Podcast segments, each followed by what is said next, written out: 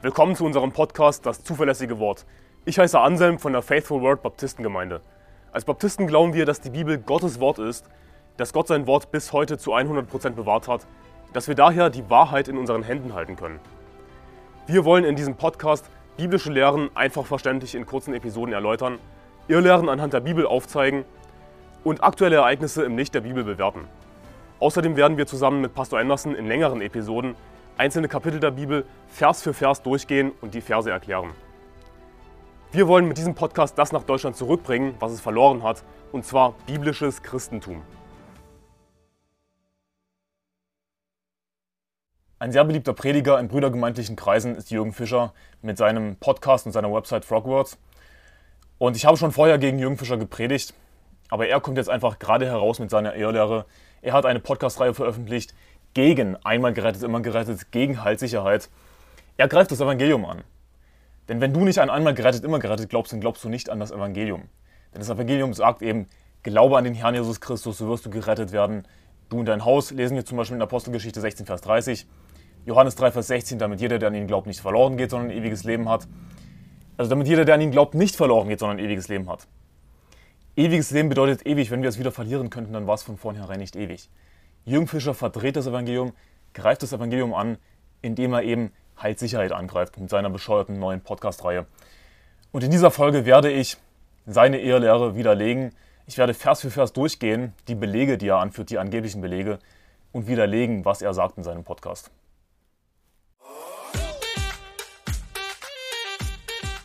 Heilssicherheit.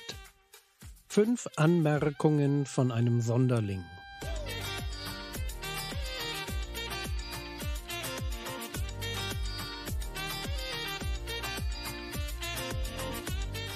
Theologie, die dich im Glauben wachsen lässt. Nachfolge praktisch dein geistlicher Theologie, die dich zur Hölle fahren lässt, besser gesagt. Impuls für den Tag. Mein Name ist Jürgen Fischer und heute geht es um meine Abneigung gegen Modelle. Ich habe mich dazu durchgerungen, einen Podcast über das Thema Heilssicherheit zu machen, weil sich etwa die Hälfte aller seelsorgerlichen Anfragen, die ich bekomme, auf genau dieses Thema beziehen. Es ist also meine Liebe zum Menschen und nicht mein Wunsch nach Streit, der mich ein so heikles Thema anfassen lässt. Ich finde es so unglaublich, was er sagt. Es ist eine Liebe zu Menschen, die ihn so ein heikles Thema anfassen lässt. Erstens, es ist kein heikles Thema. Es ist das Evangelium. Ja, es geht einfach um das Evangelium. Einmal gerettet, immer gerettet kannst du im Grunde genommen gleichsetzen mit dem Evangelium. Wenn du nicht an einmal gerettet, immer gerettet glaubst, glaubst du nicht an das Evangelium. Glaubst du nicht an ewiges Leben, glaubst nicht an das Zeugnis, das Gott von seinem Sohn abgelegt hat. Und dieses Zeugnis ist ewiges Leben. Es ist seine Liebe zu Menschen. Deswegen fasst er dieses heikle Thema an. Nein, es, es ist eben nicht seine Liebe zu Menschen. Er hat keine echte Liebe zu Menschen. Ansonsten würde er nämlich das richtige Evangelium predigen. Einmal gerettet, immer predigen. Und nicht eine, eine ganze Videoreihe machen gegen einmal gerettet, immer gerettet ist wahrscheinlich eher sein Hass gegenüber Menschen. Er ist ein falscher Prophet, ein Irrlehrer. Lass mich dir gleich von vornherein sagen, er ist nicht gerettet, er ist verdammt und er zieht Menschen mit sich in die Hölle. Das ist, was er damit macht. Seine Liebe zu Menschen, wie bitte? Und wer sich jetzt fragt, was an diesem Thema denn so heikel ist, dem möchte ich ein Geheimnis verraten.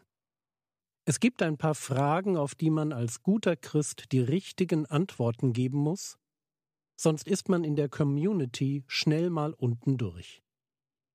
Und eine dieser Fragen lautet, kann man sein Heil wieder verlieren? Und die Richt Ich weiß nicht, von welcher Community er hier spricht, weil ganz ehrlich, unter allgemein allen angeblichen Christen, unter allen Leuten, die sich als Christen bezeichnen, glauben die wenigsten einmal gerettet, immer gerettet. Es sind grundsätzlich die wenigsten gerettet. Die wenigsten glauben an die Wahrheit, die wenigsten glauben an das Evangelium. Das ist grundsätzlich immer so. Also von welcher Community redet er hier? Er ist auf der Seite des Mainstreams. Des Mainstreams, der natürlich nicht an einmal gerettet, immer gerettet glaubt. Weil die, weil die Pforte nämlich weit ist und der Weg ist breit ins Verderben führt und viele sind es, die, die da hineingehen, denn die Pforte ist eng und der Weg ist schmal, der zum Leben führt und wenige sind es, die ihn finden. Wenige Menschen werden gerettet, wenige glauben das richtige Evangelium. Er ist einfach nur auf der Seite des Mainstreams, mehr nicht. Aber er tut hier so, ach, Jetzt fasse ich so ein heikles Thema an. Oh. Die Antwort ist nein, kann man nicht.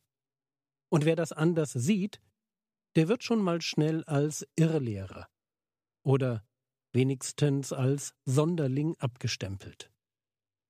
Ich bin so. Ja, du bist auch ein Irrlehrer, Jürgen Fischer. So ein Sonderling. Wenn mir nämlich jemand die Frage stellt, kann man sein Heil wieder verlieren, dann gibt es von mir halt nicht ein Ja oder ein Nein, sondern es gibt ein Ja und ein Nein. Und spätestens an der Stelle passe ich kaum mehr in eins der landläufig vorgegebenen theologischen Modelle. Und ich kann jeden verstehen, dem ich ab heute als Bibellehrer ein wenig suspekt bin. Das tut mir ehrlich leid.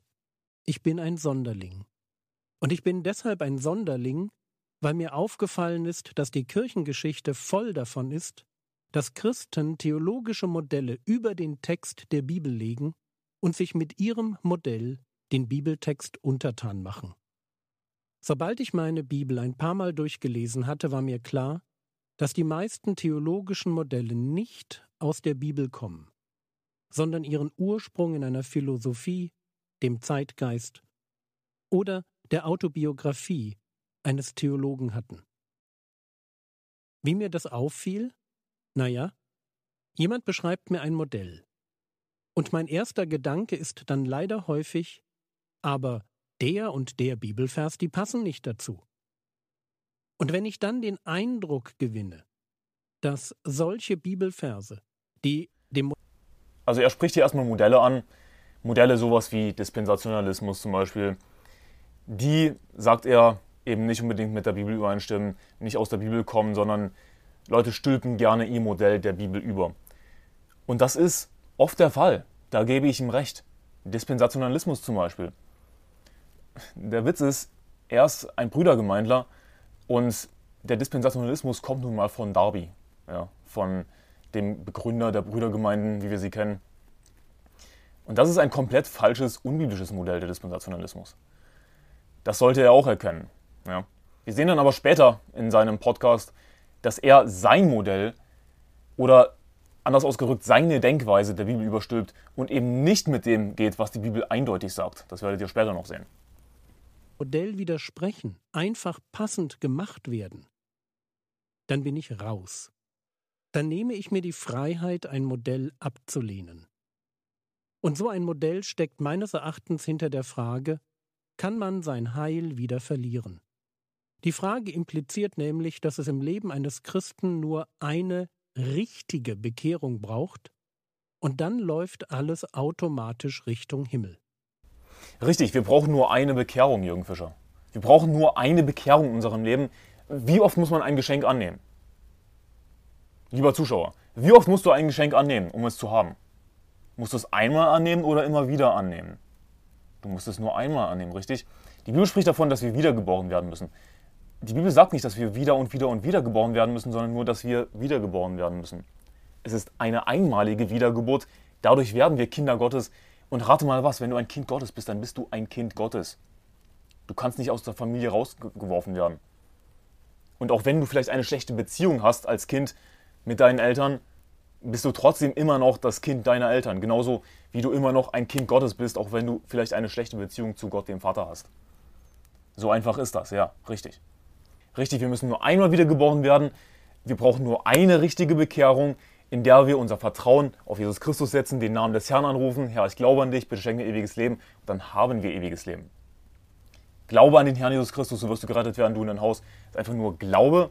Wir vertrauen auf Jesus, rufen seinen Namen an, haben ewiges Leben. Ja, so einfach ist das. Ja, es gibt nur eine Bekehrung in dem Leben eines Christen. Es gibt nur einmal eine Errettung, dann haben wir ewiges Leben, dann sind wir gerettet, sind wir versiegelt mit dem Heiligen Geist auf den Tag der Erlösung und fertig. Also natürlich gibt es nur eine Bekehrung. Denn nochmals, wie oft muss man ein Geschenk annehmen? Man muss es nur einmal annehmen. Wenn wir einmal ewiges Leben annehmen, dann haben wir ewiges Leben, dann sind wir gerettet, dann sind wir Gottes Kinder. Die Bibel spricht nicht davon, dass wir irgendwie ein bestimmtes Leben leben müssen und dann ewiges Leben bekommen, vielleicht irgendwann, sondern dass wir ewiges Leben haben in dem Moment, in dem wir an Jesus Christus glauben. Johannes Kapitel 3, Vers 36 sagt, wer an den Sohn glaubt, der hat ewiges Leben. Wer aber dem Sohn nicht glaubt, der wird das Leben nicht sehen, sondern der Zorn Gottes bleibt auf ihm. Also wer an den Sohn glaubt, wer an Jesus glaubt, der hat ewiges Leben. Das heißt, ich habe jetzt schon ewiges Leben. Richtig, Bekehrung ist nur einmal, es gibt nur einmal dieses Ereignis, dass man gerettet wird und fertig. Aber er macht sich drüber lustig und sagt so, ah, dann, dann läuft so alles automatisch. Aber das Ding ist, die Errettung, die Erlösung ist kein Prozess. Es ist kein Prozess. Wer an den Sohn glaubt, der hat ewiges Leben. Nicht wird bekommen, sondern hat ewiges Leben. Es ist also kein Prozess, sondern es ist schon abgeschlossen. Ich habe jetzt schon ewiges Leben. Das ist, was die Bibel lehrt. Natürlich sollen wir Jesus nachfolgen, ein heiliges Leben leben, Gott gefallen. Ja? Wir sollen anderen Menschen dienen, das Evangelium verkündigen. Aber davon ist nicht unsere Rettung abhängig. Wenn davon unsere Errettung abhängig ist, dann wäre es nicht Errettung aus Gnade durch den Glauben. Die Bibel sagt aber eindeutig in Epheser 2, Vers 8 bis 9, denn aus Gnade seid ihr rettet durch den Glauben, das nicht aus euch. Gottes Gabe ist es nicht aus Werken, damit niemand sich rühme. Nicht aus euch. Aber Jürgen Fischer macht hier gleich zu Beginn klar, dass er glaubt, dass es halt irgendwie doch von ihm abhängt. Das würde er wahrscheinlich verneinen, aber das ist womit er, was er eindeutig damit zum Ausdruck bringt, dass es eben doch davon abhängt, ja, ja dann läuft alles so automatisch weiter. Man kann nicht einfach nur auf ein Bekehrungserlebnis zurückgucken. Äh, doch, weil es eben, weil die Rettung eben nicht von uns abhängt. Wenn die Rettung von uns abhängen würde, na, dann wäre es nicht Gottes Geschenk. Ja, so einfach ist das. das. Das Geschenk Gottes ist das ewige Leben in Christus Jesus, unserem Herrn. Das dazugehörige Motto lautet dann einmal bekehrt, immer bekehrt. Und ich fände es toll, wenn es so wäre. Aber ich habe da ein paar Bibelstellen in meiner Bibel gefunden, die nicht so recht zu diesem Modell passen wollen. Die nicht passen wollen, weil sie von einer realen Gefahr durch falsche Propheten und Irrlehrer für den Glauben von Christen sprechen. Im Neuen Testament treffe ich auf Menschen, deren Glauben zerstört wird und ihre Christusnachfolge einstellen. Das ist, was ich damit meine, wenn ich sage, dass er sofort gerade herauskommt mit seiner Irrlehre. Er vertraut auf sich selbst, er vertraut auf seine Christusnachfolge, wie er das hier ausdrückt. Er sagt, wenn du Jesus nicht nachfolgst, im Grunde genommen, na dann bist du nicht gerettet oder verlierst deine Erlösung. Das ist, was er damit zum Ausdruck bringt. Er macht die Erlösung abhängig von deiner Nachfolge. Aber warte mal, unsere Rettung ist abhängig von unserem Glauben, nicht von unserer Nachfolge. Wir müssen nicht Christus nachfolgen, um gerettet zu werden oder um gerettet zu bleiben. Wir müssen an Jesus glauben. Wir müssen nicht Jesus zu unserem Herrn machen, zum Herrn unseres Lebens. Wir müssen nicht Jesus gehorchen, um gerettet zu werden. Wir müssen nur Jesus glauben, um gerettet zu werden. Problem ist aber, wenn man gerne falsche Bibelübersetzungen liest, dann liest man in Johannes 3, Vers 36, wer aber dem Sohn nicht gehorcht, der wird das Leben nicht sehen, sondern der Zorn Gottes bleibt auf ihm. Weil diese falschen modernen Bibelübersetzungen Gottes Wort verdrehen, das Evangelium verdrehen, und sagen so, siehst du, du musst Jesus gehorchen. Aber das ist nicht, was die Bibel lehrt. Das ist, was vielleicht deine bescheuerte Hoffnung für alle lehrt oder vielleicht auch die Elberfelder, keine Ahnung. Das ist aber nicht, was Gottes Wort lehrt, okay? Eine richtige Übersetzung, wie die Schlachter 2000 zum Beispiel. Wir müssen nicht Jesus nachfolgen, um gerettet zu werden. Wenn unsere Rettung, das ewige Leben abhängig wäre von unserer Nachfolge, Moment mal, dann ist es kein Geschenk. Das Geschenk Gottes ist das ewige Leben, aber du musst Jesus auch nachfolgen, du musst Jesus auch gehorchen. Und wenn nicht, dann, dann verlierst du es. Dann, oder dann bekommst du es gar nicht erst. Das ist kein Geschenk. Das ist ein falsches Evangelium, was er da lehrt. Pure Werksgerechtigkeit. Pure Werksgerechtigkeit. Wir müssen Jesus nicht nachfolgen oder lieben, äh, seine Gebote halten, um gerettet zu werden oder zu bleiben. Die Rettung ist allein aus Gnade durch den Glauben, nicht aus Werken. Wer dagegen keine Werke verrichtet, sondern an den glaubt, der den Gottlosen rechtfertigt, dem wird sein Glaube als Gerechtigkeit angerechnet. Wer dagegen keine Werke verrichtet.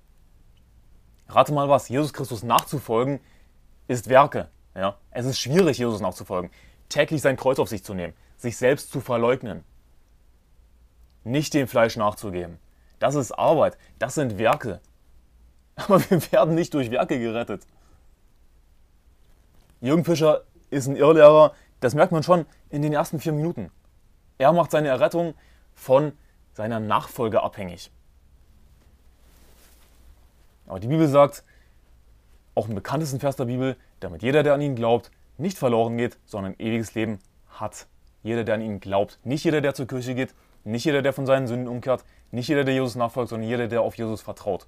Einfach vertraut auf Jesus, dass Jesus für uns gestorben ist, begraben wurde und auferstanden ist.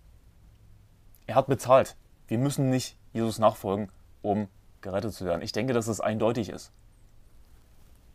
Oder mindestens ganz ernst davor gewarnt werden, genau das nicht zu tun. Oder drücken wir es so aus. Ich darf sieben Dinge nicht tun, wenn ich meinen Glauben behalten will. Ich stelle sie euch einmal kurz vor. Die dazugehörigen Bibelstellen findet ihr im Skript. Also, sieben Dinge, die meinen Glauben ernsthaft gefährden. Erstens. Ich darf nicht auf Irrlehrer hereinfallen. Solche, die zentrale Lehren in Frage stellen. Sie können mit ihrer Irrlehre meinen Glauben zerstören. Zweitens. Ich habe mir aus seinem Skript die sieben Punkte rausgesucht, die er anführt. Sieben Dinge, die man nicht tun darf, die nicht in einem Leben, im Leben eines Christen sein dürfen oder auf die man nicht hereinfallen darf, wenn man gerettet bleiben will. Er, er, er stellt diese Dogmen auf, sieben Punkte. So, darauf musst du achten, wenn du gerettet bleiben willst, im Grunde genommen. Wenn du deinen Glauben nicht verlieren willst. Wenn du dein ewiges Leben nicht verlieren willst. Was für ein Teufel. Aber weißt du was? Ich habe mir die Punkte rauskopiert, seine tollen Argumente mit den Bibelstellen, die er anführt. Und wir werden das jetzt Stück für Stück durchgehen. Jede einzelne Bibelstelle. Jedes seiner bescheuerten Argumente. Er sagt, erstens, ich falle auf Irrlehrer rein, die zentrale Lehren in Frage stellen, in Klammern Evangelium, Auferstehung, Jesus und so weiter. Also das wäre ein Punkt, wenn jemand auf Irrlehrer reinfällt, die zentrale Lehren in Frage stellen, wo er sagt, dass derjenige seinen Glauben verliert, dass derjenige seine Errettung verliert. Weil es geht ja in dem Podcast um Heilssicherheit, dass man seine Errettung nicht verlieren kann, das, was er angreift, diese Lehre. Und er sagt eben, ja, dann würdest du deine Errettung verlieren. Und hier ist das Ding. Wenn jemand wirklich auf einen Irrlehrer reinfällt, der das Evangelium angreift, wie zum Beispiel Jürgen Fischer, ja, ist ironisch, dass er dass er hier Irrlehrer nennt, die zentrale Lehren in Frage stellen. Nun, er stellt zentrale Lehren in Frage. Er stellt das Evangelium in Frage. Er greift das Evangelium an. Er lästert Gott mit, seinem, mit seiner falschen Irrlehre. Wenn jemand wirklich auf einen Irrlehrer reinfällt, der zentrale Lehren in Frage stellt und derjenige glaubt dann auf einmal nicht mehr in Anführungszeichen an das richtige Evangelium, glaubt zum Beispiel, dass man seine Errettung verlieren kann wie Jürgen Fischer oder glaubt nicht an die Auferstehung, dann bedeutet das, dass derjenige ganz einfach nie gerettet war. Er hat nie das richtige Evangelium geglaubt. Er hat zwar behauptet, gerettet zu sein. Andere haben vielleicht gedacht, er war gerettet. Vielleicht ist derjenige ein Judas oder er hat irgendeine Irrlehre geglaubt, irgendeine exotische Irrlehre, wie zum Beispiel Oneness, hat die Trinität abgelehnt oder was auch immer. Und das war anderen nicht bewusst und andere haben gedacht, okay, der war gerettet. Aber jemand, der wirklich auf ein falsches Evangelium komplett reinfällt, ein falsches Evangelium glaubt, logischerweise war der nie gerettet. Weil hier ist das Ding, wenn du einmal gerettet bist, dann hast du ewiges Leben, dann verlierst du das ewige Leben nicht, weil es ewig ist. Als Gottes Geschenk war. Niemand würde aufhören, das richtige Evangelium zu glauben, weil wenn du einmal die Wahrheit erkannt hast, dann wirst du nicht auf einmal eine Lüge glauben. Wir sind versiegelt mit dem Heiligen Geist auf den Tag der Erlösung. Nicht auf den Tag der nächsten Sünde, sondern eben bis wir auferweckt werden, bis Jesus wiederkommt wir sind definitiv sicher, ohne dass wir irgendwie darauf achten müssen, dass wir etwas tun oder lassen, um gerettet zu bleiben. Was für ein Schwachsinn. Also hier ist das Ding. Würde jemand wirklich reinfallen auf einen richtigen Irrlehrer wie Jürgen Fischer und seine Irrlehren glauben, also ich meine nicht nur ein bisschen Zweifel haben, ein bisschen verwirrt sein, sondern wirklich komplette verderbliche Irrlehren glauben, wie zum Beispiel, dass man seine Rettung verlieren kann, dann würde ich sagen, war derjenige niemals gerettet von vornherein dann hat er niemals wirklich zu 100% auf Jesus vertraut. Jetzt gehen wir aber mal Schritt für Schritt die Verse durch, die er anführt, um seine Lüge zu unterstützen. 2. Timotheus Kapitel 2, Vers 17 bis 18. Das ist die erste Passage, die er anführt. Da heißt es, und ihr, und ihr Wort frisst um sich wie ein Krebsgeschwür. Zu ihnen gehören Hymenäus und Philetus, die von der Wahrheit abgeirrt sind, indem sie behaupten, die Auferstehung sei schon geschehen und so den Glauben etlicher Leute umstürzen. Was ich so witzig finde an seinem Argument ist, dass er, dass er sagt, die zentrale Lehren in Frage stellen. Und er führt dann an Evangelium, Auferstehung, Jesus und so weiter. Aber wenn man die Passage liest, die er nutzt, um seine Aussage zu unterstützen, dann geht es hier gar nicht um zentrale Lehren. Lass uns nochmal lesen, was hier steht. Hier steht, die von der Wahrheit abgeirrt sind, also Hymenäus und Philetus, indem sie behaupten, die Auferstehung sei schon geschehen und so den Glauben etliche Leute umstürzen. Ich weiß nicht, ob Jürgen Fischer hier einfach nicht genau gelesen hat oder ob er einfach dumm ist. Ähm, ja, ist er sowieso, weil er ein Irrlehrer ist. Äh, aber wenn er das mal genau lesen würde, dann steht hier, dann ist hier nicht von der Auferstehung Jesu die Rede. Hymenäus und Philetus haben nicht die Auferstehung Jesu angegriffen. Was sie angegriffen haben, ist die korrekte Abfolge der Ereignisse in der Endzeit. Denn sie sagen hier, das heißt hier in der Stelle in Vers 18, indem sie behaupten, die Auferstehung sei schon geschehen. Das Ding ist, die Auferstehung Jesu ist tatsächlich schon geschehen. Wenn es hier um die Auferstehung Jesu ginge, dann, dann, dann liegen Hymenäus und Philetus ja richtig. Aber es geht hier um die Auferstehung, um die Auferstehung der Toten in den letzten Tagen. Es geht darum, dass Jesus eben die Entschlafenen mit sich bringt, die Toten werden auferweckt und dann werden die, die noch übrig bleiben, entrückt werden zur Begegnung mit dem Herrn in den Wolken. Dann werden wir bei dem Herrn sein, alle Zeit. Tröstet nun einander mit diesen Worten, so ungefähr zitiert. Das ist, worum es hier geht, um die Auferstehung der Toten in den letzten Tagen. Die natürlich noch nicht geschehen ist. Hymenäus und Philetus sind böse Menschen, ja, die, die die Gläubige verwirren mit dieser schwachsinnigen Irrlehre, dass die Auferstehung schon geschehen sei. Wo sich dann natürlich die Leute fragen, oh, Moment mal, wenn die Auferstehung schon geschehen ist und ich bin hier noch auf der Erde, äh, bin ich dann wirklich gerettet? Ja, also was, was machen nun Hymenäus und Philetus damit? Sie lehren nicht ein falsches Evangelium. Also diese Stelle, die Jürgen Fischer anführt, hat nicht wirklich was damit zu tun, was er hier behauptet. Es geht hier nicht um Irrlehrer, die wirklich zentrale Lehren in Frage stellen. Natürlich könnte man darüber diskutieren, was sind wirklich zentrale Lehren. Aber er führt eben an, auf Evangelium, Auferstehung Jesus. Das ist nicht, was hier angegriffen wird. Was Hymenäus und Philetus wirklich machen, ist, dass sie Zweifel säen unter Gläubigen, indem sie sagen, die Auferstehung, die ist schon geschehen. Wo sich dann natürlich Gläubige fragen, ja, Moment mal, bin ich dann, wenn das wirklich so ist, ja, äh, Gläubige, die nicht gut Bescheid wissen, vielleicht Neubekehrte, Gläubige, die, die nicht ihre Bibel lesen, ja, die, die nicht die Waffenrüstung angezogen haben, die dann darauf reinfallen und sich fragen, bin ich wirklich gerettet? Die Auferstehung ist schon geschehen? Also wenn wir wirklich die Passage lesen, es, es geht hier nicht um eine verderbliche Irrlehre wie Jesus ist nicht auferstanden, es gibt keine leibliche, Auferstehung, du kannst deine Rettung verlieren. Es geht nicht um solche tatsächlichen Irrlehren.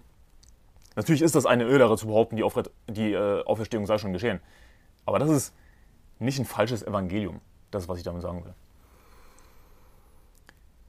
Und wenn wir das halt wirklich mal im Kontext lesen, ähm, ab Vers 14, da heißt es, bringe dies in Erinnerung und bezeuge ernstlich vor dem Herrn, dass man nicht um Worte streiten soll, was zu nichts Nütze ist, als zur Verwirrung der Zuhörer. Strebe eifrig danach, dich Gott als bewährt zu erweisen, als einen Arbeiter, der sich nicht zu schämen braucht, der das Wort der Wahrheit recht teilt. Und jetzt kommt's, die unheiligen, nichtigen Schwätzereien aber meide, denn sie fördern nur noch mehr die Gottlosigkeit und ihr Wort frisst um sich wie ein Krebsgeschwür. Zu ihnen gehören Hymenäus und Philetus. Also worum geht es hier? Es geht um unnütze, unheilige, nichtige Schwätzereien. Es geht um, um Tratsch, um Klatsch und Tratsch, um Schwätzereien. Dummes Geschwätz von Leuten, die keine Ahnung haben, aber auch von bösen Menschen wie Hymenäus und Philetus, die das offensichtlich absichtlich machen, um Menschen zu verwirren. Die Bibel spricht an anderer Stelle auch von Altweiberlegenden. Also, das ist einfach nur dummes Geschwätz, einfach nur Klatsch und Tratsch. Ich stelle mir Witwen vor, die nicht nach dem Willen Gottes leben, sondern ihre Zeit verschwenden, die Bibel spricht auch davon, und sich Klatsch und Tratsch hingeben. Oh, hast du schon davon gehört, was Hymenäus und Philetus gesagt haben? Die Auferstehung, die ist schon geschehen. Och, sag bloß, die Auferstehung ist schon geschehen? Ja, und so ein Mist greift um sich wie ein Krebsgeschwür. Das ist natürlich Irrlehre allgemein, ist ein Krebsgeschwür, schleicht sich in Gemeinden ein, wird weitererzählt, aber allein schon dummes Geschwätz verbreitet sich wie Krebsgeschwür. Warum werden manche Menschen verwirrt von unheiligen, nichtigen Schwätzereien? Weil sie nicht danach eifrig streben, sich Gott als bewährt zu erweisen, als, als Arbeiter, die sich nicht zu schämen brauchen, die das Wort der Wahrheit recht teilen. Die sich nicht zu schämen brauchen. Wenn du nicht äh, täglich in Gottes Wort bist, die Bibel liest, im Glauben wächst, äh, je, regelmäßig in der Kirche bist, auf gute Predigten hörst, auf, vor allem auf deinen Pastor hörst, dann wirst du dich schämen müssen, weil du dann nämlich auf dumme Schwätzereien reinfallen wirst. Weil du dann einfach nicht die Waffenrüstung des Geistes anhast, du hast, du hast keinen Schutz. Wenn du nicht weißt, was die Bibel sagt, wenn du nicht weißt im Kontext, was die Bibel über die Endzeit sagt, dann wirst du auf dummes Zeug hereinfallen. Oh, die Auferstehung, die ist schon geschehen. Du würdest aber nicht darauf hereinfallen, wenn du dich Gott als, Gott als bewährt erweist, als ein Arbeiter, der sich nicht zu schämen braucht, der das Wort der Wahrheit recht teilt. Also, sein Argument ist dann wahrscheinlich Vers 18, die von der Wahrheit abgeirrt sind, indem sie behaupten, die Auferstehung sei schon geschehen und so den Glauben etlicher Leute umstürzen. Siehst du, den Glauben etlicher Leute umstürzen, die haben ihren Glauben verloren. Siehst du, keine Heilssicherheit. Die haben ihre Rettung verloren. Aber was für ein dümmliches Argument, wenn wir das wirklich mal im Kontext lesen. Es geht hier erstens gar nicht um eine unbedingt verderbliche Irrlehre. Es geht hier nicht um die Auferstehung Jesu. Es geht um die Abfolge der Ereignisse in der Endzeit, wann die Auferstehung der Toten in den letzten Tagen geschehen wird. Wenn man dabei, dabei falsch liegt, ja, dann ist das ziemlich beschämend, ja. Aber deswegen kommst du nicht in die Hölle. Überraschung. Und so den Glauben etlicher Leute umstürzen, Vers 18. Worum geht es hier? Dass sie Zweifel bekommen, die Zuhörer. Ja, oh, die Auferstehung, die ist schon geschehen. Oh, was ist jetzt mit mir? Aber was ist das Problem? Dass sie eben nicht täglich in Gottes Wort sind, dass sie eben nicht lernen und einfach hereinfallen auf dumme Schwätzereien.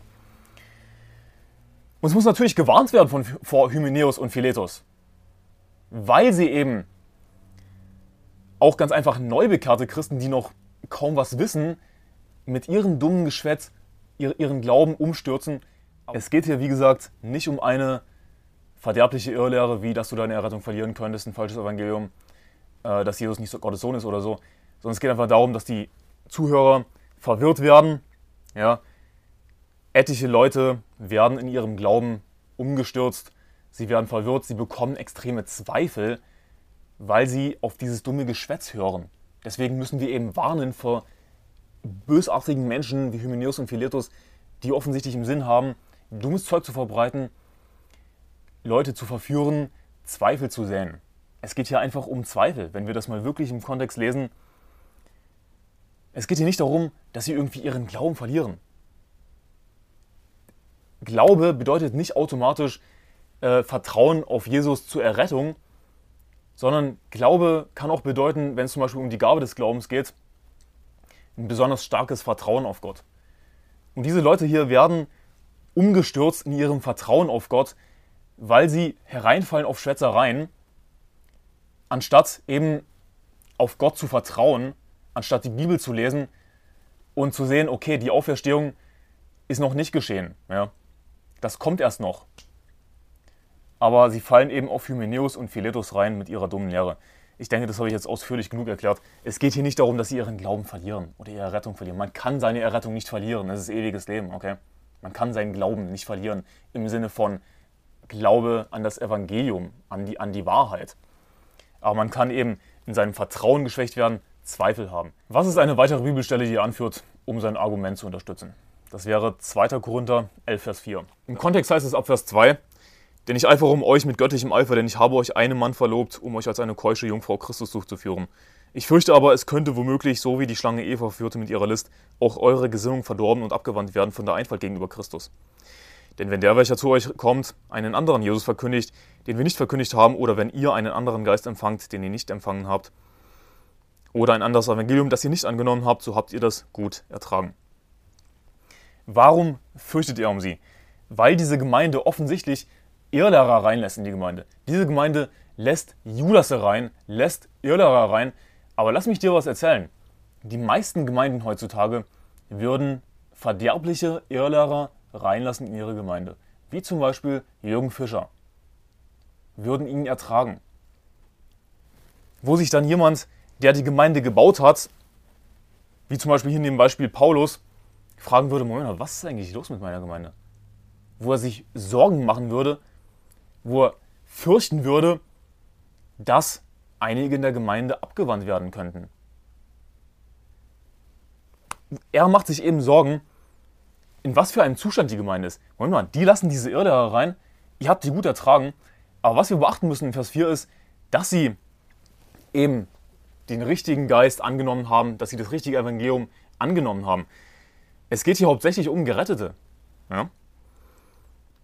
Denn es heißt, wenn ihr einen anderen Geist empfangt, den ihr nicht empfangen habt, oder ein anderes Evangelium, das ihr nicht angenommen habt, was impliziert, dass sie schon das richtige Evangelium natürlich angenommen haben. Es geht hier um Gerettete, es geht um eine Gemeinde, es geht um Christen. Aber in einer Gemeinde, es kommen natürlich neue Menschen dazu, es, es schleichen sich auch Judasse ein und es sind niemals 100% in einer Gemeinde gerettet. Das ist die Realität.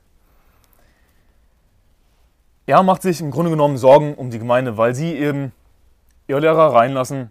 Aber es geht hier in diesen Versen null darum, dass sie irgendwie ihren Glauben verlieren, dass wirklich jeder darauf reinfällt, sondern er macht sich einfach natürliche Sorgen, weil sie ja, so offen sind, Leute einfach reinzulassen. So habt ihr das gut ertragen. Ja. Wo man sich dann natürlich fragen muss, okay, sind da wirklich, wie viele Leute in der Gemeinde sind gerettet? Ja, äh, gibt es da nicht welche, die schon zu einem falschen Evangelium abgewandt wurden, weil sie eben niemals auf das richtige Evangelium vertraut haben? Der Zustand der Gemeinde ist offensichtlich nicht so besonders gut, wenn sie Irrlehrer reinlassen. Aber das betrifft so viele Gemeinden heutzutage. Wenn nicht die meisten Gemeinden, die einfach verderbliche Irrlehrer reinlassen. Wo man sich dann natürlich fragt, Moment mal, was ist eigentlich mit dieser Gemeinde los? Wo man dann natürlich Zweifel bekommt. Okay, sind die gerettet? Ja. Ähm, oder sind einige von ihnen nicht gerettet? Vers 3 finde ich auch super in dem Kontext. Ich fürchte aber, es könnte womöglich, so wie die Schlange Eva verführte mit ihrer List, auch eure Gesinnung verdorben und abgewandt werden von der Einfalt gegenüber Christus. Siehst du, das Evangelium ist einfach. Ja? Komplett einfach. Es ist einfach nur Glaube an den Herrn Jesus Christus. So wirst du gerettet werden, du in dein Haus. Es ist einfach gerettet werden, zu werden. Es ist einfach in den Himmel zu kommen. Es ist Gottes Geschenk. Jesus hat alles getan dafür. Wir müssen es nur annehmen. Aber Leute lassen sich abwenden. Ja, sie, sie lassen sich verführen vom Teufel durch Ehrlehrer wie Jürgen Fischer, die eben nicht die Einfalt des Evangeliums lehren, sondern die einen falschen Weg lehren, die ein falsches Evangelium lehren, die im Grunde genommen behaupten, dass es schwer ist, in den Himmel zu kommen, weil du musst ja Jesus nachfolgen. Du kannst ja nicht einfach so weiterleben wie vorher. Es gibt ja diese sieben Punkte, die du beachten musst, wenn du gerettet bleiben willst. Das ist nicht die Einfalt des Evangeliums. Das ist, das ist schwierig. Das Evangelium, das richtige Evangelium dagegen ist einfach. Jürgen Fischer ist einer dieser Leute, die sich einschleichen in Gemeinden. Das ist das Problem. Aber er hier diesen Vers und wo ist hier die Rede davon? Wirklich, lies diesen Vers, 2. Korinther 11, Vers 4. Wo ist hier die Rede davon, dass Menschen ihren Glauben verlieren, dass Menschen ihre Rettung verlieren? Nirgendwo, weil es das nicht gibt. Aber er nutzt einfach diesen Vers. Oh, siehst du? Die würden dann ihre Rettung verlieren. Aber das Ding ist, jemand, der wirklich darauf reinfällt, der war einfach von vornherein nie gerettet. Er hat nie an das richtige Evangelium geglaubt. Warum? Wenn du einmal gerettet bist, dann hast du ewiges Leben. Dann bist du versiegelt mit dem, Tag auf, mit, mit dem Heiligen Geist auf den Tag der Erlösung. Da hat Jesus dir versprochen, dass du ewiges Leben hast, nicht bekommen wirst, sondern hast. Weitere Vers, den er anführt. 1. Timotheus 4, Vers 16. 1. Timotheus 4, Vers 16. Da heißt es, habe Acht auf dich selbst und auf die Lehre, bleibe beständig dabei, denn wenn du dies tust, wirst du sowohl dich retten als auch die, welche auf dich hören. Also wieder, Jürgen Fischer missbraucht diesen Vers, um sein falsches Evangelium zu lehren. Hier siehst du, wenn du nicht beständig dabei bleibst, verlierst du deine Errettung, so nach dem Motto. Das ist wahrscheinlich, worauf er hinaus will mit dem Vers. Er, er schreibt das hier nicht genau, worauf er damit hinaus will, aber er nutzt eben diesen Vers als angeblichen äh, Beweis für sein Argument. Hier ist das Ding, wir wissen, dass Timotheus definitiv gerettet war. Logischerweise. Überraschung. Wir wissen, dass er schon von Kind auf die Bibel kannte, dass er von Kind auf gerettet war. Das lesen wir eindeutig in 1. 2. Timotheus. dass er natürlich gläubig war, er war berufen. Auf vielerlei Art und Weise wird gesagt, dass er gerettet war. Überraschung. Und wenn jemand gerettet ist, dann ist er gerettet. Ja. Die Bibel sagt, wer an den Sohn glaubt, der hat ewiges Leben. Ich weiß, dass ich mich hier wiederhole, aber ich muss mich wiederholen, weil es eine so wichtige Lehre ist. Einmal gerettet, immer gerettet. Wir müssen uns an dieser Stelle nicht Sorgen machen, oh, wenn er nicht beständig dabei bleibt, da, da bleibt, Liebe bei der Lehre, dann, dann würde er sein Leben, äh, ewiges Leben verlieren, würde seine Rettung verlieren. Wir müssen uns darüber keine Sorgen machen. Wir wissen schon, dass ewiges Leben ewig ist. Wir wissen schon, dass er gerettet ist. Wir wissen schon, dass er gläubig ist. Aber worum geht es hier in den Versen? Habe Acht auf dich selbst und, und auf die Lehre, bleibe beständig dabei. Denn wenn du dies tust, wirst du sowohl, sowohl dich retten als auch die, welche auf dich hören. Was du verstehen musst, bei Rettung geht es nicht unbedingt um geistliche Errettung. Bei Rettung geht es nicht unbedingt um ewiges Leben. Als Petrus geschrien hat, Herr, rette mich, als er auf dem Wasser gelaufen ist und untergegangen ist, da hat er nicht Jesus angerufen, um ewige Erlösung seiner Seele, sondern einfach nur um, um Errettung in diesem Leben, dass Jesus ihn eben aus dem Wasser herauszieht, dass er nicht untergeht. Es hatte nichts mit seiner Seele zu tun, nichts mit dem ewigen Leben. Errettung hat nicht automatisch was mit ewigem Leben zu tun. Und wieder, Jürgen Fischer missachtet komplett den Kontext. 1. Timotheus Kapitel 4, Vers 1. Der Geist aber sagt ausdrücklich, dass in späteren Zeiten etliche vom Glauben abfallen und sich irreführenden Geistern und Lehren der Dämonen zuwenden werden, durch die Heuchelei von Lügenrednern, die in ihrem eigenen Gewissen gebrandmarkt sind, sie verbieten zu heiraten und Speisen zu genießen, die doch Gott geschaffen hat, damit sie mit Danksagung gebraucht werden von denen, die gläubig sind und die Wahrheit erkennen. Und so weiter. Also hier, hier, wird gesagt, dass in den, letzten, in den späteren Zeiten etliche vom Glauben abfallen werden. Dann sagen Leute natürlich, diese verdammten Irrlehrer wie Jürgen Fischer würden dann wahrscheinlich behaupten, da siehst du, die, die fallen vom Glauben ab. Die verlieren ihre Rettung. Aber Moment mal, lies weiter. Die Bibel sagt, und Lehren der Dämonen zuwenden werden. Durch die Heuchelei von Lügenrednern, die in ihrem eigenen Gewissen gebrandmarkt sind, sie verbieten zu heiraten und Speisen zu genießen. Also worum es hier geht beim Abfall vom Glauben, ist nicht Abfall vom Glauben zur Errettung, sondern Abfall vom rechten Glauben sozusagen. Abfall von der richtigen Lehre. Warum? Weil sie sich irreführenden Geistern und Lehren der Dämonen zuwenden werden. Es geht hier um die richtige Lehre. Okay? Also sie fallen vom rechten Glauben ab, von richtiger, von guter Lehre und wenden sich falschen Lehren zu. Das heißt nicht automatisch, dass es hier um ein falsches Evangelium geht. Okay? Ganz wichtig. Denn das Ding ist, wenn Sie geglaubt haben an Jesus, ihr Vertrauen auf Jesus gesetzt haben, dass er für sie gestorben ist, begraben wurde und auferstanden ist, na dann sind sie gerettet. Dann haben sie ewiges Leben, dann kommen sie in den Himmel. Punkt. Aber es geht hier eben darum, dass sie hören auf falsche Lehren und dann werden Beispiele genannt. Sie verbieten zu heiraten und Speisen zu genießen, die doch Gott geschaffen hat, damit sie mit Danksagung gebraucht werden, von denen, die gläubig sind und die Wahrheit erkennen. Also, ist das irgendwie eine verderbliche Irrlehre, durch die du in die Hölle kommst? Sie verbieten zu heiraten und Speisen zu genießen? Nein, das an und für sich nicht. Wenn wir jetzt in dem Kontext des ganzen Kapitels äh, Vers 16 lesen, habe Acht auf dich selbst und auf die Lehre, bleibe beständig dabei, denn wenn du dies tust, wirst du sowohl dich retten, dich selbst retten, als auch die, welche auf dich hören. Timotheus wird hier ermahnt, bei der richtigen Lehre zu bleiben, eben nicht hereinzufallen auf irreführende Geister, Lehren von Dämonen. Und dann wird eben aufgezählt, sie verbieten zu heiraten und Speisen zu genießen. Darauf soll er nicht hereinfallen, er soll bei der richtigen Lehre bleiben, sich dadurch selbst retten. Geht es hier um Erlösung? Nein, natürlich nicht, weil er ist schon gerettet, er ist schon Christ, er muss sich nicht selbst retten. Was ist das für ein Quatsch? Man kann sich außerdem nicht selbst retten. Man kann nur gerettet werden, indem man an Jesus glaubt. Aber er soll, soll sich eben selbst retten. Retten wovor? Auf falsche Lehren hereinzufallen. Er soll sich auch retten davor, äh, unnütz zu werden für den Dienst. Er ist, ist im Dienst Gottes, er ist ein Prediger. Er muss sich natürlich bewahren. Ja? Er muss sich retten vor solchen falschen Lehren. Er muss bei der richtigen Lehre bleiben. Und auch die, welche auf dich hören. Er soll natürlich zuallererst dadurch, dass er sich selbst bewahrt in der richtigen Lehre, soll er dann eben auch andere retten. Wieder, Errettung hat nicht automatisch was mit ewigem Leben zu tun. Ja?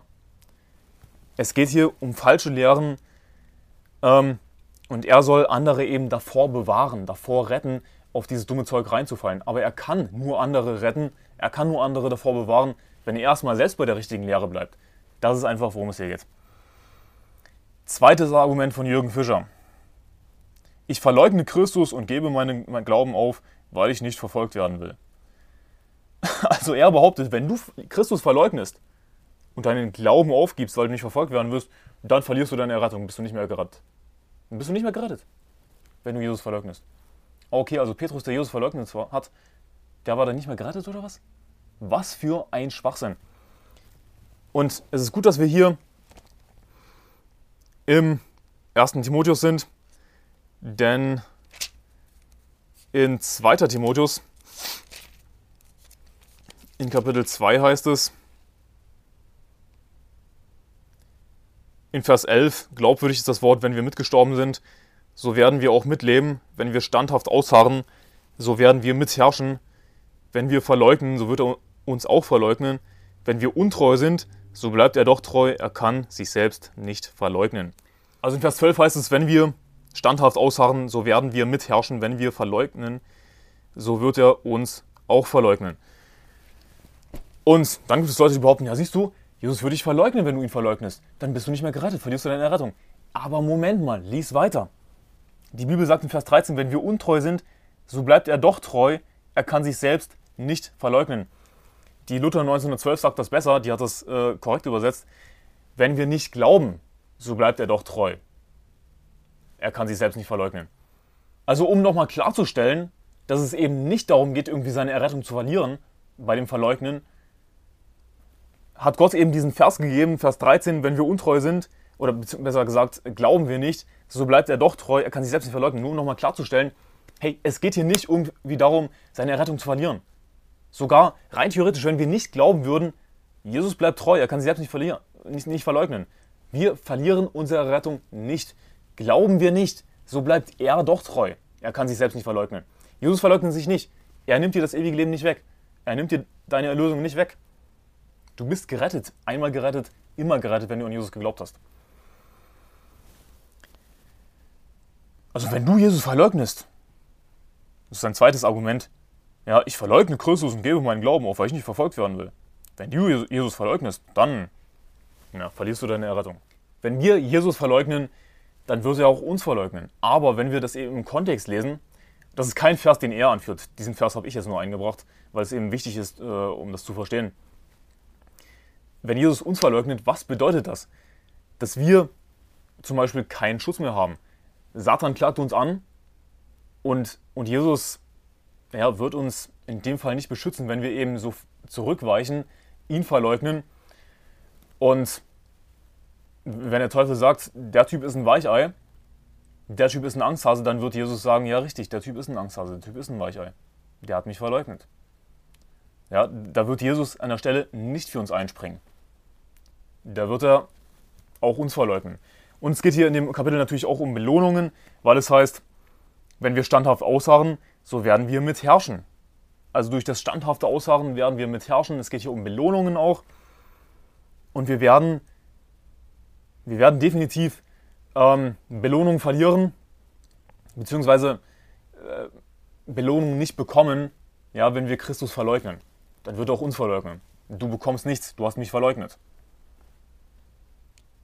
Wie sollte jemand belohnt werden, der Jesus verleugnet? Aber es geht hier eben nicht um die Errettung weil es dann heißt, glauben wir nicht, so bleibt er doch treu, er kann sich selbst nicht verleugnen. Die Stellen, die er anführt, sind Lukas 8, Vers 13 und Hebräer 10, Vers 35 und 36. In Lukas 8, Vers 13, äh, da geht es um das äh, Gleichnis des Sämann. Und da heißt es in Lukas 8, Vers 13,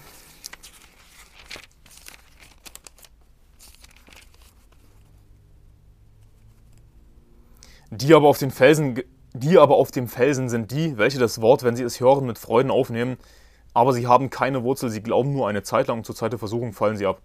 Ja, siehst du, sie glauben nur eine Zeit lang, zur Zeit der Versuchung fallen sie ab. Die haben ihre Rettung verloren. Was für ein dummes Zeug.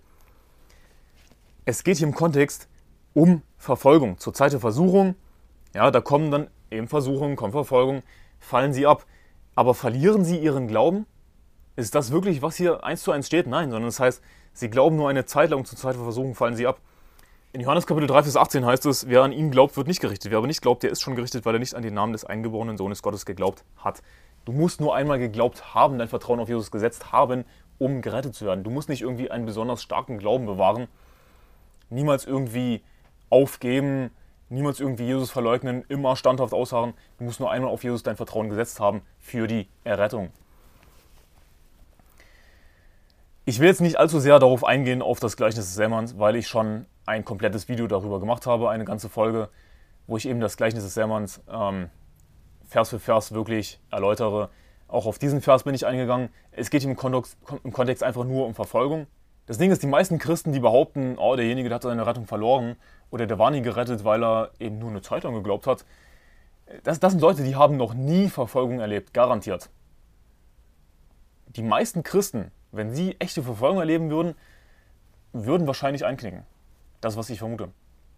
Weil die meisten Christen eben nicht Jesus nachfolgen.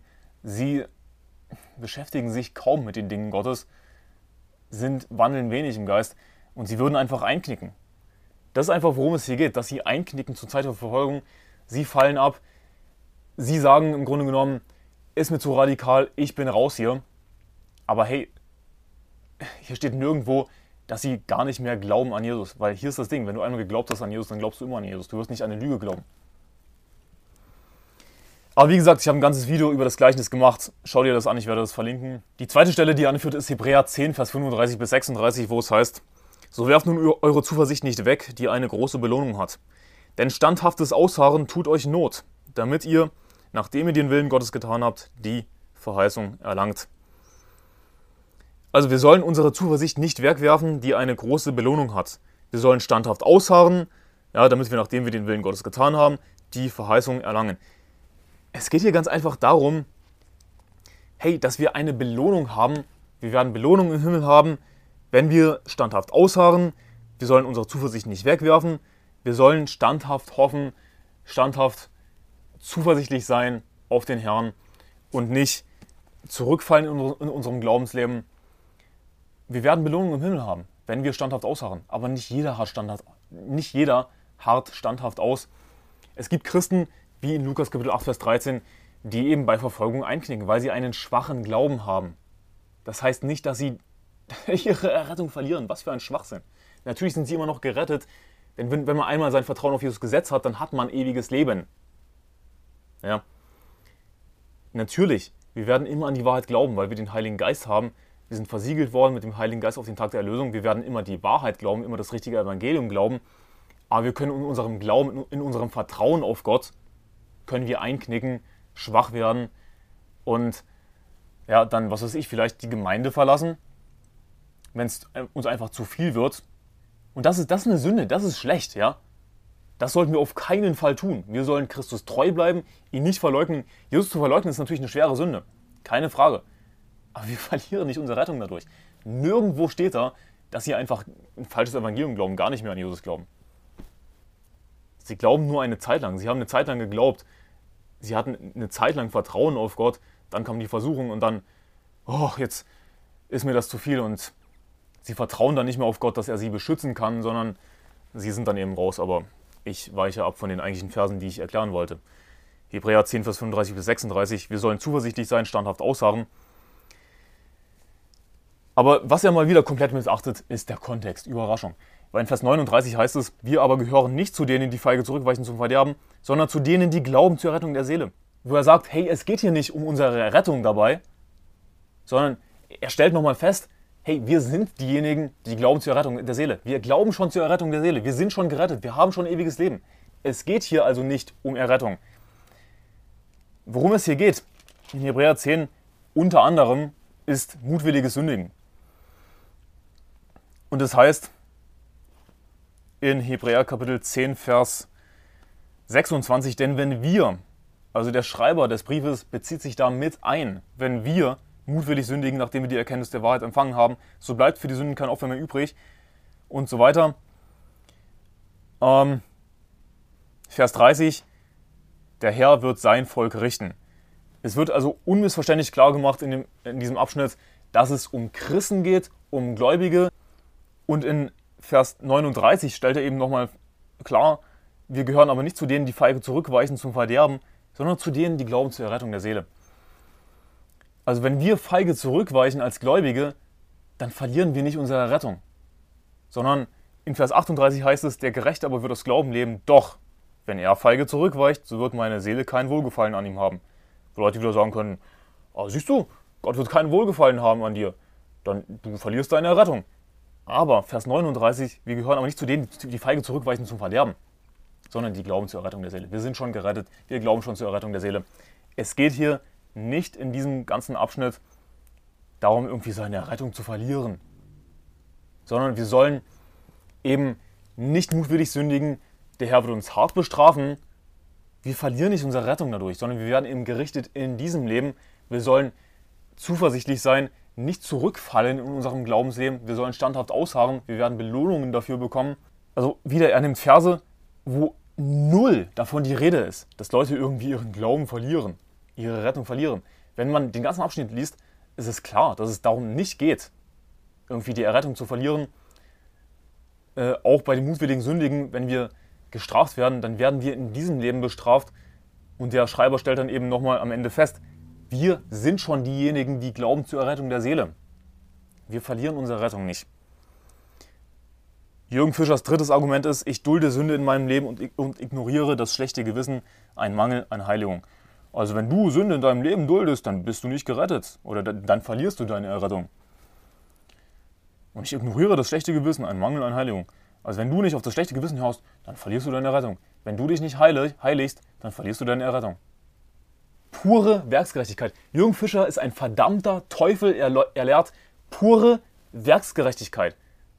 Seit wann müssen wir uns heiligen, um gerettet zu bleiben? Um gerettet zu werden oder gerettet zu bleiben, nicht unsere Rettung zu verlieren? Was ist das für ein Müll? Nochmals, Römer Kapitel 4, Vers 5. Wer dagegen keine Werke verrichtet, sondern an denjenigen glaubt, der den Gottlosen rechtfertigt, dem wird sein Glaube als Gerechtigkeit angerechnet. Nicht demjenigen, der sich heiligt. Nicht demjenigen, der äh, keine Sünde in seinem Leben duldet. Der immer auf sein Gewissen hört. Sondern einfach demjenigen, der an Jesus glaubt, wird sein Glaube als Gerechtigkeit angerechnet. Ohne Werke. Wer dagegen keine Werke verrichtet. Welche Verse führt er an für seine Irrlehre? 1. Timotheus Kapitel 1, Vers 19. 1. Timotheus Kapitel 1, Vers 19. Da heißt es, indem du den Glauben und ein gutes Gewissen bewahrst, dieses haben einige von sich gestoßen und darum im Glauben Schiffbruch erlitten. Zu ihnen gehören Hymenäus und, und Alexander, nicht Philetus, sondern Alexander in dem Beispiel, die ich dem Satan übergeben habe, damit sie gezüchtigt werden und nicht mehr lästern. Also er sagt hier, indem du den Glauben und ein gutes Gewissen bewahrst. Man muss natürlich auch Vers 18 lesen, weil das kein vollständiger Satz ist. Dieses Gebot vertraue ich dir an, mein Sohn Timotheus, gemäß den früher über dich ergangenen Weissagungen, damit du durch sie gestärkt den guten Kampf kämpfst, in dem du den Glauben und ein gutes Gewissen bewahrst. Dieses haben einige von sich gestoßen und darum im Glauben Schiffbruch erlitten. Also worum geht es hier? Es geht darum, den guten Kampf des Glaubens zu kämpfen. Und wie kämpfen wir den guten Kampf des Glaubens?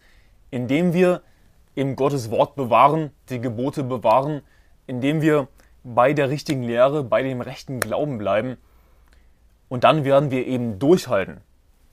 Aber wenn man eben den Glauben und, und es geht hier im Kontext eben um den rechten Glauben, um die richtige Lehre, wenn man die und wenn man den richtigen Glauben und ein gutes Gewissen von sich stößt, dann wird man im Glauben Schiffbruch erleiden. Mit anderen Worten, also du kannst nicht den Kampf des Glaubens kämpfen, wenn du nicht bei der richtigen Lehre bleibst du wirst einen Unfall bauen, du wirst einen richtigen Crash erleben.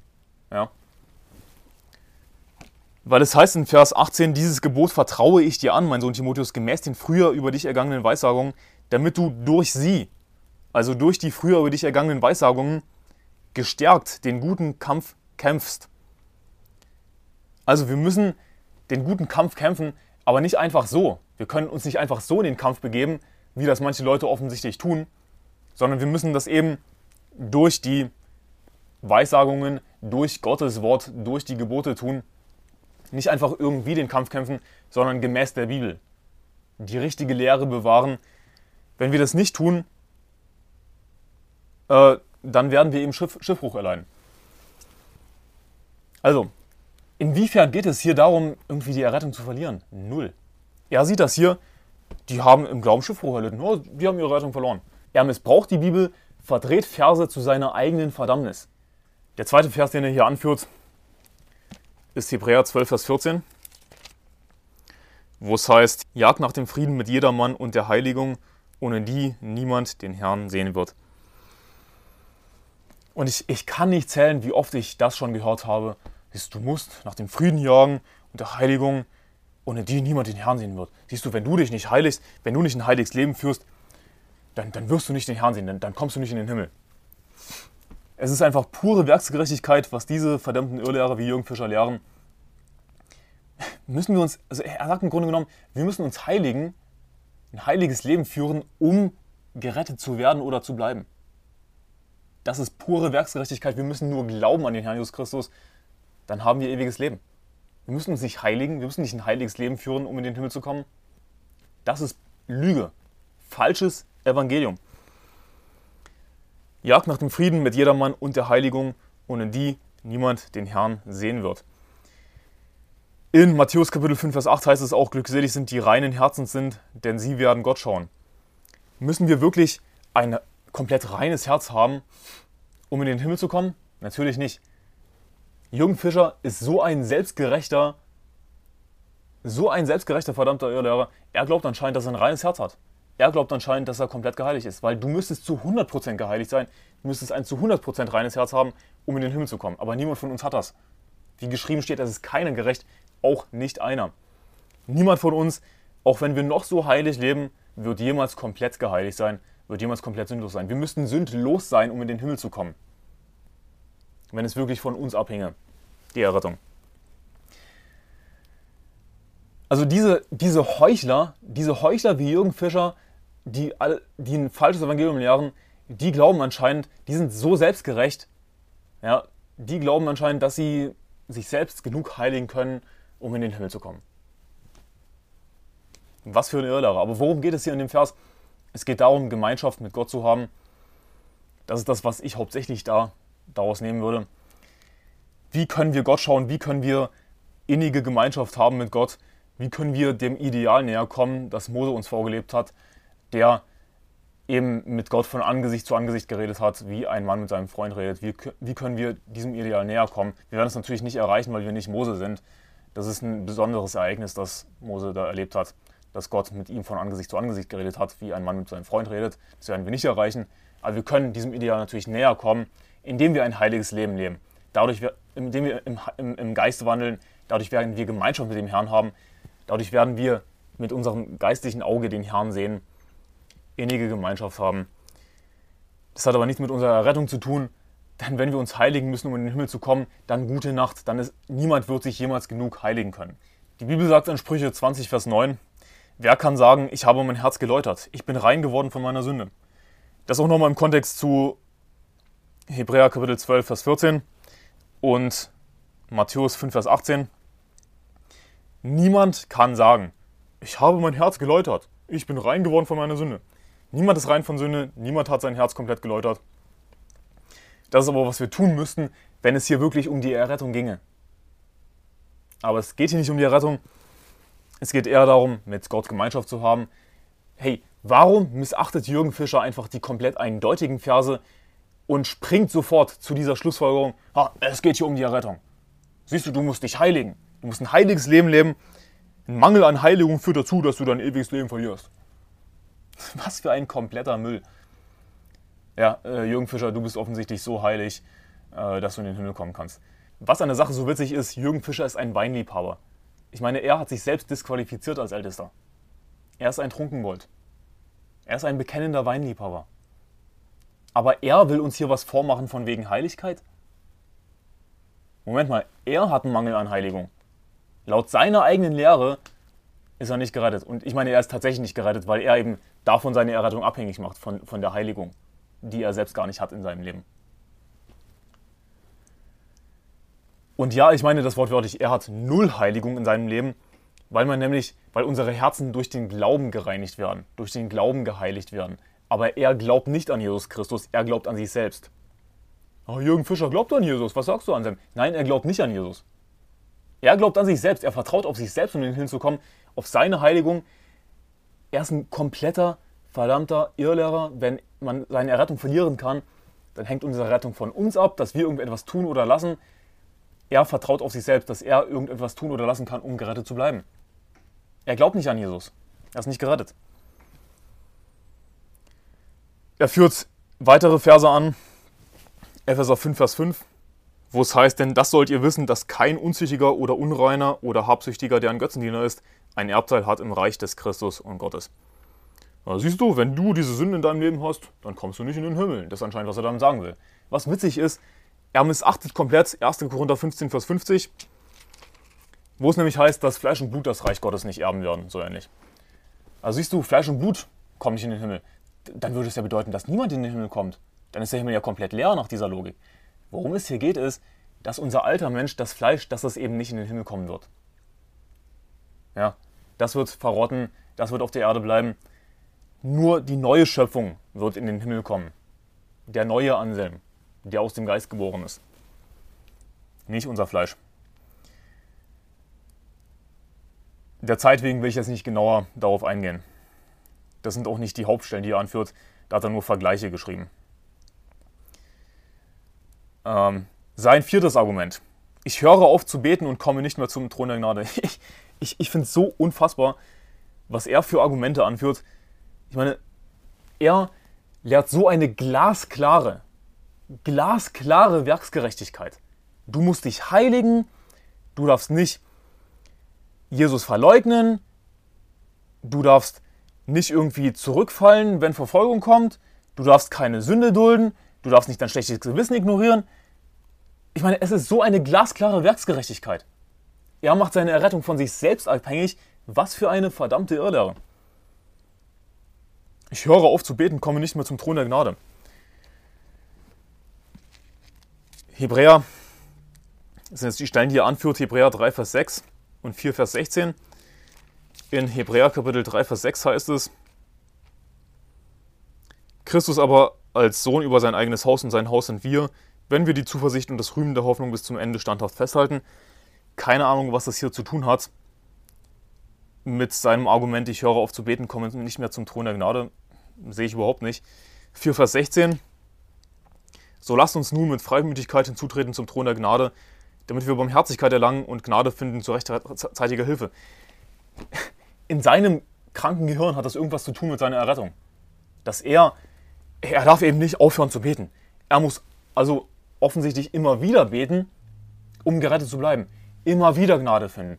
Er muss aus seiner Sicht anscheinend immer wieder gerettet werden. Aber wir werden nicht wieder und wieder und wieder geboren. Wir werden nur einmal wieder geboren, sind wieder geboren, sind Gottes Kinder, kommen in den Himmel. Punkt. Komme, was wolle. Einmal gerettet, immer gerettet. Und ich habe schon genug Argumente angeführt.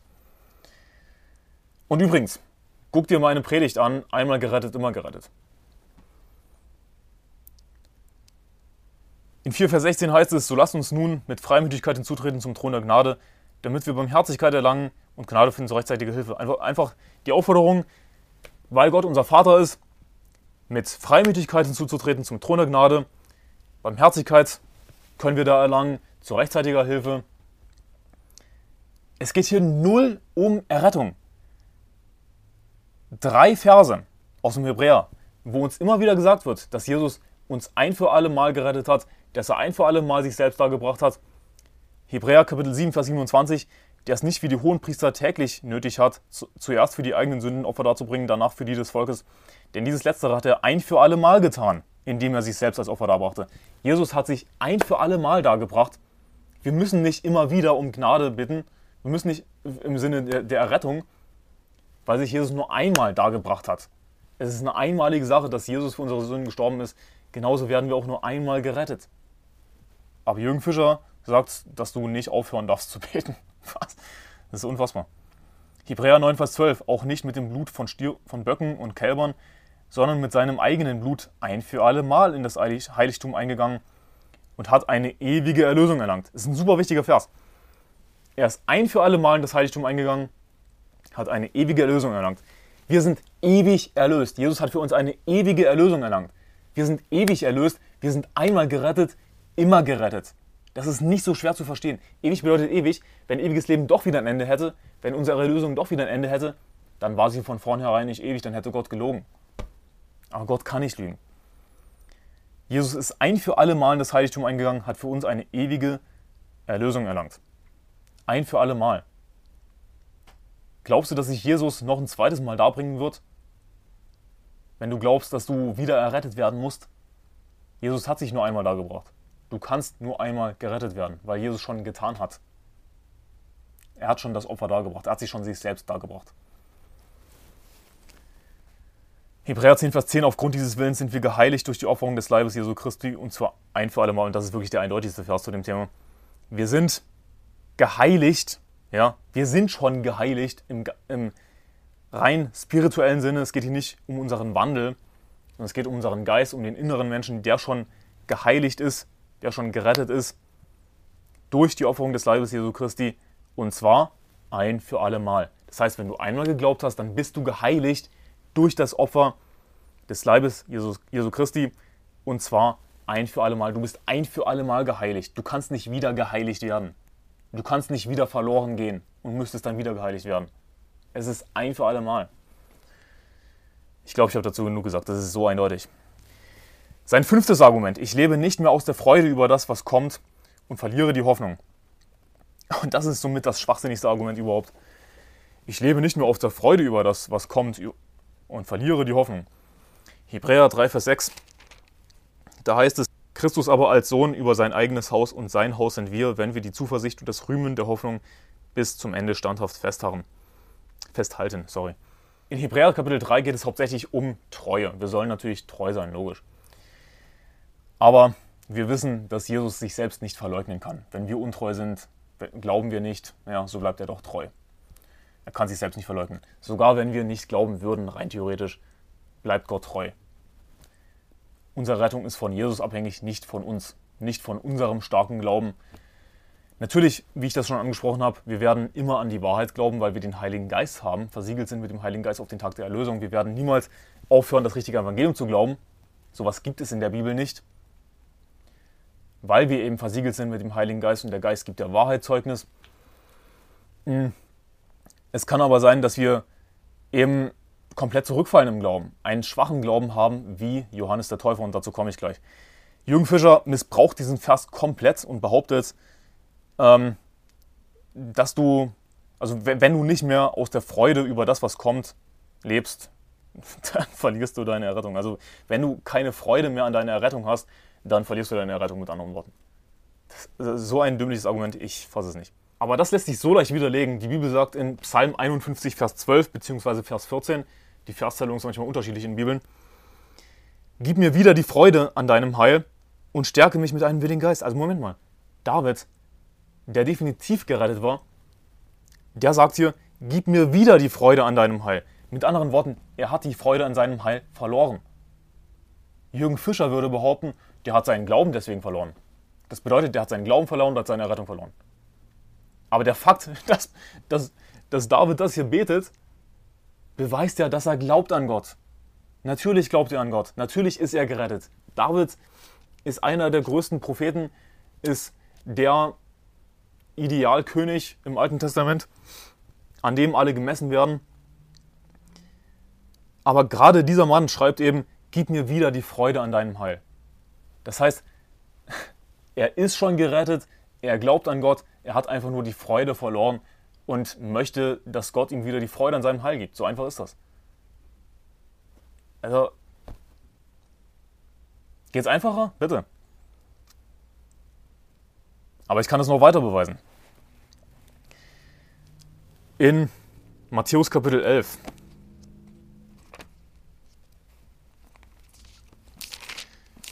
In Vers 11, da heißt es, Wahrlich, ich sage euch, unter denen, die von Frauen geboren sind, ist kein größerer aufgetreten als Johannes der Täufer. Doch der Kleinste im Reich der Himmel ist größer als er. Und Jesus sagt das in einem Kontext, wo Johannes der Täufer ja, der eben so ein großer Mann ist.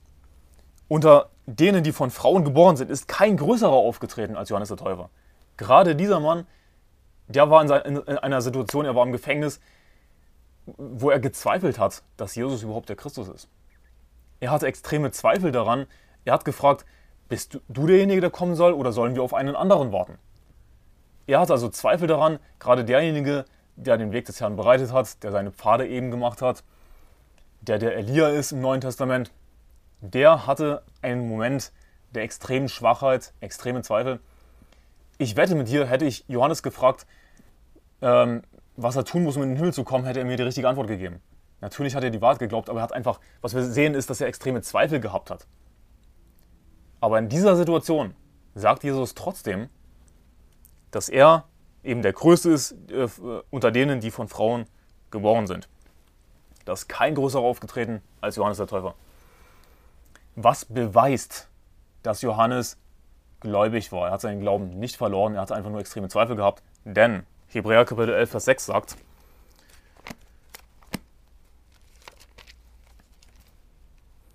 Hebräer Kapitel 11, Vers 6,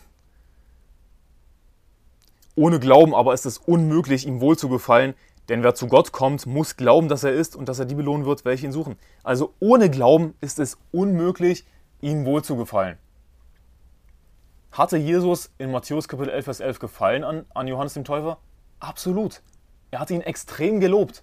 Unter denen, die von Frauen geboren sind, ist kein größerer aufgestanden als Johannes der Täufer. Also, hat Johannes geglaubt? Ja. War er gerettet? Ja, natürlich. Ansonsten hätte Gott überhaupt keinen Gefallen an ihm gehabt. Also, wir können sehr wohl unsere Freude verlieren an unserem Heil und sind trotzdem gerettet. Logischerweise. Muss ich überhaupt darauf eingehen eigentlich? Das sind so dumme Argumente. Sechstens. Also das sechste Argument von Jürgen Fischer. Ich lasse Sorgen, Reichtum und Vergnügungen meinen, meinen Glauben ersticken. Das Lukas Kapitel 8, Vers 14. Ich bin schon ein bisschen eingegangen auf das Gleichnis des Sämanns. Ich werde jetzt auf diesen Vers nicht eingehen. Stattdessen werde ich dir das Video verlinken. Schau dir das an, das reicht völlig aus. Und ehrlich gesagt ist es mir auch ganz einfach zu dumm, noch weiter darauf einzugehen, weil es so eindeutig ist, dass drei Menschen gerettet sind im Gleichnis des Sämanns, nur einer ist nicht gerettet. Die anderen, die haben das Wort aufgenommen mit Freuden, sondern sie haben dann halt einfach nur ein weltliches Leben gelebt, waren schwachem Glauben, was auch immer. Aber hey, wenn man an Jesus glaubt, dann ist man gerettet. Überraschung. So, und wenn er das noch nicht mal rausgefunden hat, dieser verdammte Irrlehrer Jürgen Fischer, dann ist er sowieso nicht gerettet. Und wir wissen, dass er nicht gerettet ist. Wir wissen, dass er das nicht rausgefunden hat, dass man nur an Jesus glauben muss. Er glaubt eben, dass man, ähm, dass man irgendwas tun oder lassen muss, um gerettet zu bleiben. Und er führt hier sieben Punkte auf, worauf man achten muss, wenn man gerettet bleiben will. Jürgen Fischer ist sowas von nicht gerettet. Kein Wunder, dass er die Bibel nicht verstehen kann. Sein siebtes Argument, ich fange wieder an, die Welt zu lieben und lasse mich vom Zeitgeist und seinen Zielen fangen. Okay. 2. Timotheus 4, Vers 10. 2. Timotheus 4, Vers 10, da heißt es, denn Demos hat mich verlassen, weil er die jetzige Weltzeit liebgewonnen hat und ist nach Thessalonich gezogen, Crescens nach Galatien, Titus nach Dalmatien. Also Demas hat Paulus verlassen, weil er die jetzige Weltzeit also das heißt, diese Welt, dieses irdische Leben, ähm, die Welt, wie sie ist, mit all ihren Versuchungen, die hat er lieb gewonnen. Und ähm, ja, anstatt eben Jesus Christus nachzufolgen, somit Paulus nachzufolgen. Und Jürgen Fischer sagt, ja, er führt das hier an als Argument, ähm, dass er seinen Glauben verloren hat. Das ist offensichtlich das Argument, das er damit bauen will. Also du darfst nicht wieder anfangen, die Welt zu lieben. Du darfst dich nicht vom Zeitgeist und seinen Zielen fangen lassen. Das ist, das ist alles so ein Schwachsinn, weil genau die Leute, die glauben, dass man seine Errettung verlieren kann, ja, die sich niemals sicher sein können, ob sie gerettet sind, und die eben glauben, dass sie ein heiliges Leben führen müssen, um gerettet zu bleiben, die nicht die Welt, dass sie nicht die Welt lieben dürfen, um gerettet zu bleiben, das sind meistens die Leute, die ein super weltliches Leben führen. Das ist das Paradoxe daran gerade diese Leute, die diese Irrlehre glauben, äh, dass man eben sein ewiges Leben wieder angeblich verlieren könnte, das sind die Leute, die ein super weltliches Leben führen. Genauso wie Jürgen Fischer, dieser Weinliebhaber. Er ist komplett weltlich. Die Fleischeslust, die Augenlust und der Hochmut des Lebens. 1. Johannes Kapitel 2, Vers 16. Denn alles, was in der Welt ist, die Fleischeslust, die Augenlust und der Hochmut des Lebens, nicht von dem Vater, sondern von der Welt. Ähm, Vers 17, und die Welt vergeht und ihre Lust, wer aber den Willen Gottes tut, der bleibt in Ewigkeit. Wichtig ist in dem Zusammenhang Vers 15, den er hier in seinen Notizen rausgelassen hat. Habt nicht lieb die Welt noch, was in der Welt ist. Wenn jemand die Welt lieb hat, so verliert er sein ewiges Leben. Ist es das, was hier steht? Nein, sondern hier steht, so ist die Liebe des Vaters nicht in ihm. Mit anderen Worten, er hat einfach nicht die Gemeinschaft mit Gott. Und rate mal was, worum es geht im ersten Johannesbrief. Es dreht sich alles um Gemeinschaft mit Gott. Gemeinschaft mit Gott und mit den Brüdern. Wenn du die Welt lieb hast, Überraschung. Wenn du dem Mammon dienst, Überraschung, dann hast du keine Gemeinschaft mit Gott, dann hast du keine gute Beziehung zu Gott. Ja? Dann, hast du, dann, ist, dann ist die Liebe des Vaters nicht in dir, wenn du die Welt lieb hast. Das ist einfach eine logische Schlussfolgerung. Und das ist natürlich hier die Warnung, ja, wir sollen nicht die Welt lieb haben, habt nicht lieb die Welt, noch was in der Welt, ist. Denn das ist ähnlich wie wenn Jesus sagt, ihr könnt nicht Gott dienen und dem Mammon. Du kannst nicht die Welt lieb haben, Gott lieb haben, du musst dich für eine Sache entscheiden. Aber wir müssen Gott nicht ähm, lieben in dem Sinne, dass wir eben seine Gebote halten, heiliges Leben führen, nicht uns den Versuchen der Welt hingeben, um gerettet zu werden oder gerettet zu bleiben. Müssen wir nicht. Warum? Weil wir nur an Jesus glauben müssen, um gerettet zu werden. Es ist Gottes Geschenk.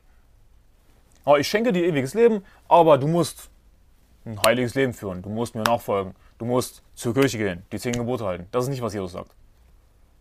Jesus sagt zu Nikodemus, denn so sehr hat Gott die Welt geliebt, dass er seinen eingeborenen Sohn gab, damit jeder, der an ihn glaubt, nicht verloren geht, sondern ein ewiges Leben hat. Was für eine schöne Zusage. Aber dieser verdammte Irrlehrer Jürgen Fischer verdirbt das Evangelium, verdreht das Evangelium und reißt Menschen mit sich in die Hölle. Also, er nimmt wieder einfach einen Vers komplett aus dem Kontext heraus, denn der Kontext des, des, gesamten Briefes ist eben, Gemeinschaft mit Gott zu haben, ein heiliges Leben zu führen. Es geht hier nicht darum, gerettet zu werden oder gerettet zu bleiben. Wenn wir die Welt lieb haben, dann ist das schlecht. Dann zeigen wir damit, dass wir Gott nicht wirklich lieb haben. Dass wir Gott nicht wirklich so lieben sollen, so lieben, wie wir ihn lieben sollen.